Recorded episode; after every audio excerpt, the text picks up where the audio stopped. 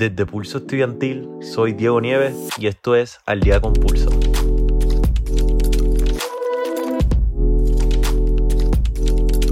Los estudiantes de la Universidad de Puerto Rico en Utuado exigieron la renuncia de la administración actual, encabezada por el rector Luis Tapia Maldonado, debido a la progresiva disminución de matrículas por aparentes fallas en el reclutamiento y retención de los alumnos. Por otro lado, el pasado jueves 30 de marzo, la decana de Asuntos Estudiantiles de la Unidad Utuadeña, Jessica Romero Toledo, declaró inoperante al organismo de representación estudiantil.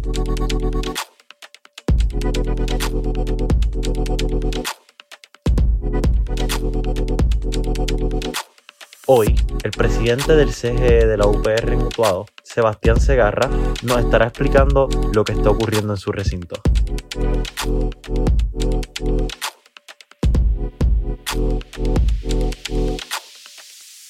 Saludos, Sebastián, ¿cómo estás?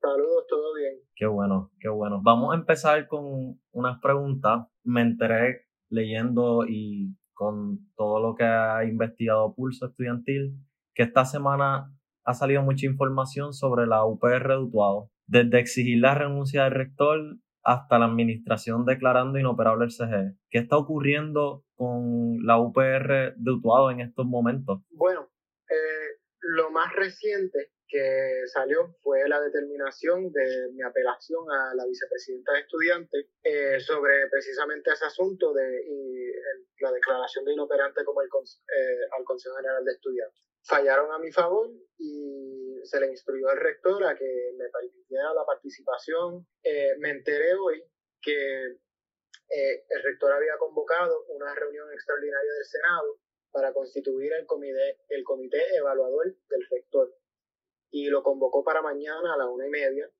Eh, y me enteré y rápido, ¿verdad? Se lo dije a la vicepresidenta y como parte de sus instrucciones de revocar y, recibir esa certificación, ¿verdad? Eh, se incluyó unas instrucciones claras de que el Consejo y los senadores estudiantiles deben participar de la reunión del Senado mañana para poder formar parte de ese comité. Entonces, eso es lo más reciente. Lo demás, ¿verdad? Yo creo que quedó bien plasmado en los, en los antiguos artículos de curso.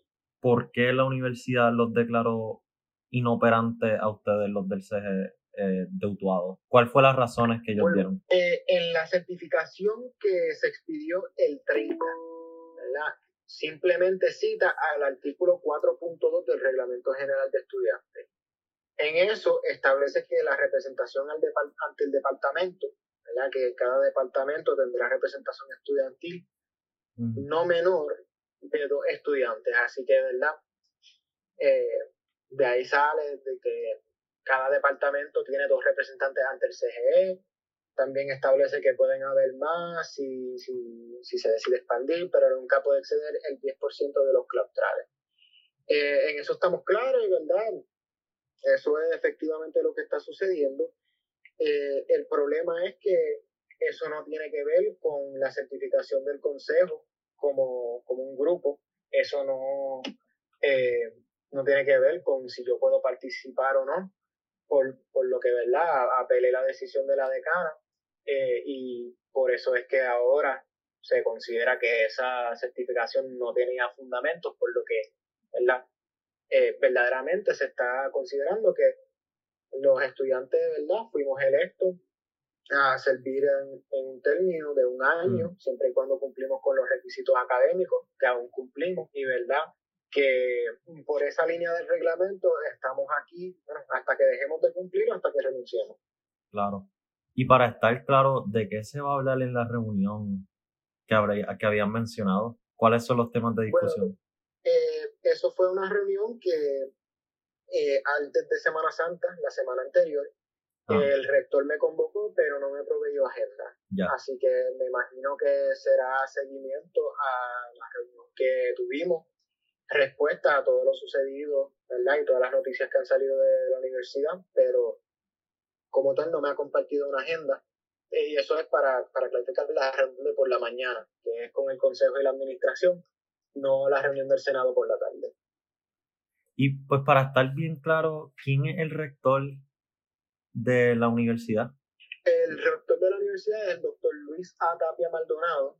Eh, él está en la rectoría desde el 2018, eh, tras la renuncia del eh, antiguo rector Rojo, José Heredia, quien el expresidente Haddock le pide la renuncia, renuncia el, el, rector el rector Heredia. Y entonces esta, esta persona es la que la que salió la que salió electa pues por, eh, por, por Haddock en ese entonces. Y desde entonces él ha sido verdad rector interino rector en propiedad desde el 2019 y verdad el doctorado en administración de empresas en contabilidad. Y es un catedrático del departamento de administración de empresas claro recuerdo que la semana pasada le estaban exigiendo la, no sé, estoy seguro, yo sé que lleva ya desde la asamblea, ¿verdad? Que, que se le exigió la renuncia y, tengo entendido que, que se votó unánima, unánimamente exigiéndolo, ¿verdad? ¿Por qué están exigiendo? Es, es, correcto. Bueno, en la, en la universidad hemos visto mucha decadencia en varios aspectos, principalmente la matrícula que cuando llegó el doctor Tapia en el 2018 como rector interino, la universidad tenía unos 826 estudiantes. Eh, eso fue en agosto de ese año. Entonces, en agosto de este año académico, en el 2021, eh, la universidad poseía 345 estudiantes. Al momento contamos con solo 283. Entonces, ¿verdad? Hemos visto una disminución durante su rectoría de un 60% de nuestra matrícula. Eso es preocupante. También, también hemos visto el cierre de dos bachilleratos, sistemas de oficina y de pedagogía.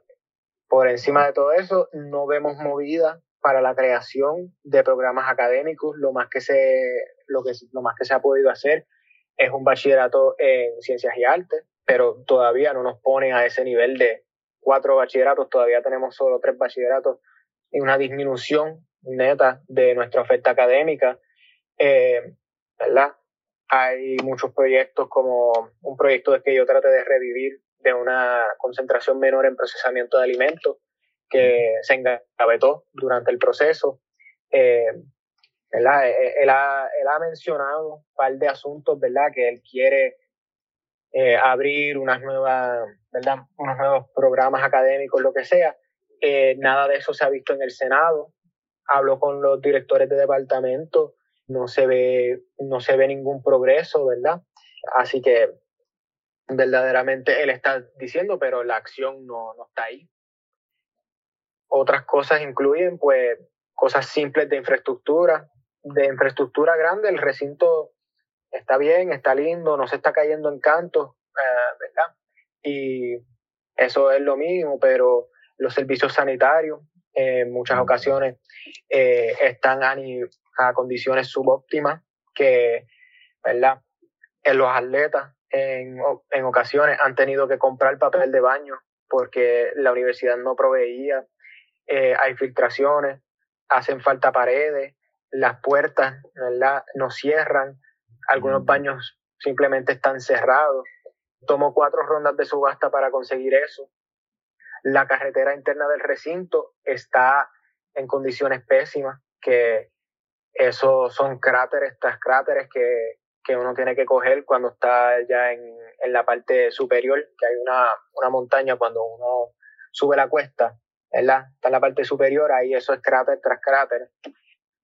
En cuanto a el servicio de eh, cafetería, ahí eh, han habido algunos problemas, pues porque no empezamos con, con cafetería este, este año académico, se obtuvo más para mediados del, eh, del primer semestre. Como parte de ese contrato, se, ¿verdad? se requería el uso de utensilios compostables o reusables. El punto es que no deben estar usando plásticos de un único uso, desechables, styrofoam, todo mm. eso, porque la universidad recientemente eh, por iniciativa de varios profesores y de eh, una comunidad estudiantil pasada, el año, anterior, el, el antipasado, que ¿verdad? E, exigieron que se firmara una, un contrato con, ah, con una organización que se llama Second Nature, que se firmó y que puso a la universidad en un compromiso para, para esto, para transformarse a un recinto sustentable, ¿verdad? Convirtiéndolo en un recinto que usa energía renovable, etcétera, eh, emitor, eh, perdón, secuestrador de carbono y mm. de reducir ese impacto ambiental como parte de eso, ¿verdad? Se contemplaba que no estemos produciendo tantos desechos para no llenar más los vertederos. Eh, todavía estamos viendo que en la cafetería se usan utensilios plásticos. Eh, lo más que tienen son unos eh, platos de cartón, así que llevan más de un semestre incumpliendo con el contrato. Al inicio yo le traje la preocupación, yo le dije, ¿qué está pasando? Porque esto está aquí de styrofoam, esto no debe ser dice, bueno, está en el contrato que no debe ser, confía que van a, que van a cumplir. Y si no cumplen, pues entonces vamos a tener que encontrar otras personas.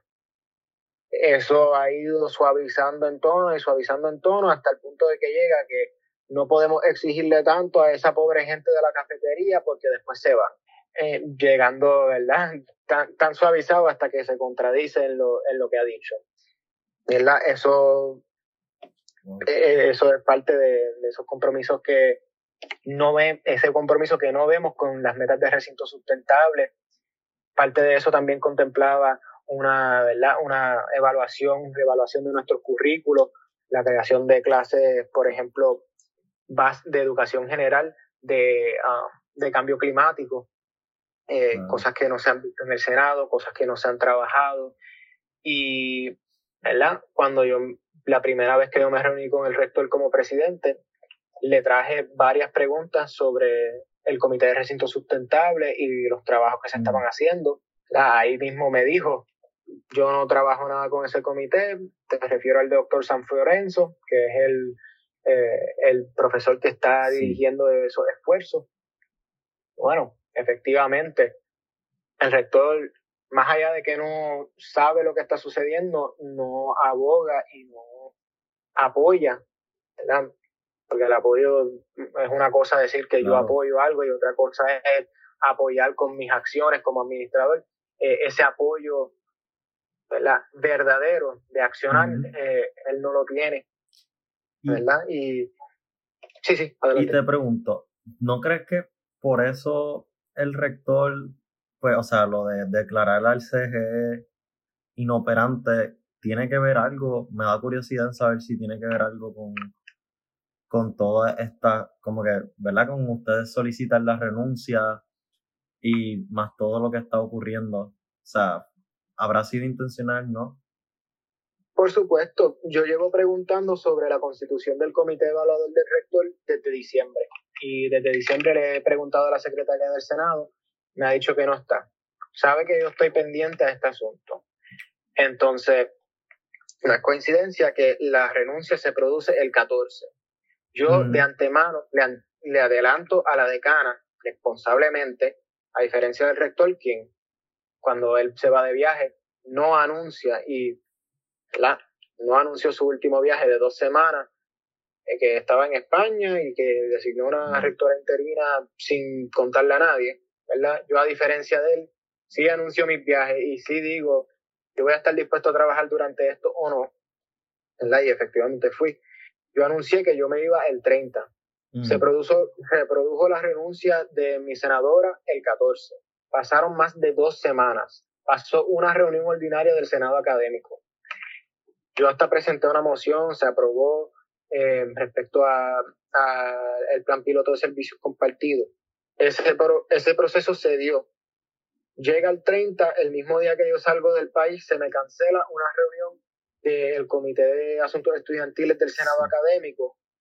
Yo estoy en Estados Unidos, yo me entero que la, la decana me manda esta carta de que el Consejo está inoperante, yo rápido apelo a la decisión y cuando regreso me entero por casualidad, porque lo mencionó un senador claustral que la le, me, dio curiosidad y le pregunté por el Comité de Asuntos Estudiantiles, que me menciona, no, lo único que tengo es la reunión de mañana del Senado Académico. que me entero que entonces mandó una convocatoria para este comité que yo he estado velando, ¿verdad? Que yo he estado pendiente para participar en el comité que la convoca para, para tan pronto, ¿verdad? Yo no lo veo como coincidencia, yo lo veo como que sabe que por todo este proceso que se está dando, esto es algo que se tiene que naturalmente incluir en la evaluación del rector, porque no hacerlo sería deshonesto, ¿verdad? Y como estudiante es mi obligación mencionar que unánimemente se le pidió la renuncia y señalar todos los fallos que yo como estudiante y como representante estudiantil veo en su administración, porque eso es mi deber como un representante estudiantil. Y él quería constituir el comité sin mi participación, sin la participación de mi vicepresidenta y de mi representante de la Junta Universitaria. Y, ¿verdad? Yo, no, yo sinceramente no lo veo como coincidencia. O sea, él básicamente quería que no hubiesen estudiantes en, en esas reuniones. En esencia, quería, quería eliminar la presencia estudiantil en el Senado, en el Consejo, para no tener, básicamente entorpecer los, de, los procesos democráticos y no tener a, esa participación de, de nuestra parte. ¿Y cómo sería un, un, una UPR sin CGE? O sea, ustedes han hecho mucho por la universidad. ¿Qué tú crees? Sí. Nosotros hemos hecho mucho y esto no sería la primera vez que no hay consejo. Por supuesto, los procesos se demoran más. No hay una voz ahí que eh, esté ¿verdad? atendiendo los asuntos diarios que, que surgen con los estudiantes, problemas, problemas ahí de, de, conexión con la administración que nosotros servimos como vínculo pues para resolver esos asuntos. No habría una voz en estos cuerpos tan importantes como el Senado académico. Eh, el rector pasaría una evaluación sin insumo estudiantil que de, de cara a eso es casi inaceptable. No, no, no, daría, no se daría continuidad a esos proyectos que nosotros como estudiantes estamos impulsando. Y yo creo que todo el mundo pierde cuando no hay esa participación, porque la, la, comunidad docente en el Senado y en general, bueno, se beneficia de que haya un consejo y esto no es asunto de que yo quiero estar aquí pues para eh, para hablar mal del rector y utilizar mi posición para, para, para tirar lodo. Es un asunto de que yo estoy haciendo un servicio al estudiantado a través de mi participación en el consejo y esta participación beneficia a todo el mundo porque en un mundo ideal mis aportaciones van al mejoramiento de la universidad y yo siempre trato de que mis aportaciones y mi participación vaya a favor del estudiantado, que vaya a encaminar a la universidad a un buen lugar. Y eso es lo que se estaría perdiendo la universidad mm. sin participación estudiantil, porque no soy solo yo, es también mi compañera, eh, la JUI vicepresidenta, y también han sido los otros miembros de los consejos cuando del consejo pues cuando cuando estuvieron en, en sus posiciones ¿Cuál es el próximo paso para el CG en Utuado? Bueno, el CGE eh, oficialmente quedó constituido nuevamente. Eh, tenemos una reunión mañana con el rector. Vamos a escuchar qué tiene que decir. Vamos a participar de ese comité, de, esa reunión del Senado y vamos a, vamos a oficialmente nominarnos y participar de ese comité evaluador. Tenemos una Asamblea General de Estudiantes que se convocó para el 18 de, eh, para el 18 de abril eh, la cual es parte de una asamblea multisectorial que se está intentando llevar a cabo y se le ha invitado formalmente, se le va a estar invitando formalmente al rector para que participe y para que responda ante la comunidad universitaria entera, pues, eh, sobre la situación. Eh, eso fue una encomienda que me dio la Asamblea General de Estudiantes y yo Voy, a, voy a intentar de hacer que eso lleve a se lleve a cabo y que se produzca un diálogo efectivo eh, y sustantivo en esa reunión. Te hago una última pregunta y es que quiero saber qué cosas están ocurriendo positivas en Utuado, en la UPR de Utuado al momento? Bueno, nosotros no somos, no somos extranjeros a ese, eh, ese alzo en solicitudes que estamos viendo a nivel sistema. Ahora mismo en UPR Utuado tenemos los últimos números que me dieron a mí, que fueron antes de Semana Santa, eh, tenemos 152 aceptados a la UPR de Utuado y con eso, ¿verdad? Estamos viendo un aumento en el número de solicitudes y aunque no representa una alza significativa eh, cuando uno considera las bajas, las graduaciones, etcétera, todavía es un aumento. Yo espero, ¿verdad?, que de esto el rector se siente y su administración se siente a ciertamente considerar nuestros puntos porque nosotros estamos aquí pues para proponer ideas y para impulsar proyectos que van a mejorar la universidad. Entre ellos está Recinto Sustentable, que yo estoy muy esperanzado de que, de que eche para adelante y que produzca buenos resultados eso. Y que bueno, por último, ¿verdad? Eh, que se empiece ese, ese trabajo de, la creación de, nuevos programas académicos, porque yo le voy a estar preguntando en la próxima reunión del Senado, pues, para dar, para dar un comienzo a eso. Gracias, Sebastián. Gracias a ustedes. Volveremos enseguida. Estas son algunas noticias que deberías saber. Los consejos estudiantiles de la Universidad de Puerto Rico se unieron a los reclamos de los alumnos en el recinto de Utuado luego de que la administración declarara inoperante el Consejo General de Estudiantes de la Unidad Utuadeña. La Universidad de Puerto Rico en Utuado recibió una subvención de 20 mil dólares como parte de una colaboración con la compañía estadounidense Second Nature para desarrollar un proyecto que mitigue el cambio climático del municipio. Hasta el momento, el recinto de Utuado es la única institución puertorriqueña en recibir fondos por parte de Second Nature, una organización que promueve la educación ambiental y la sostenibilidad mediante programas de estudio y divulgación en diferentes campus y comunidades universitarias. El recinto de Río Piedra no tuvo electricidad por cinco días por fallas en el sistema de energía eléctrica, obligando a los estudiantes que se hospedan en Plaza Universitaria a reubicarse en una hospedería en la misma calle.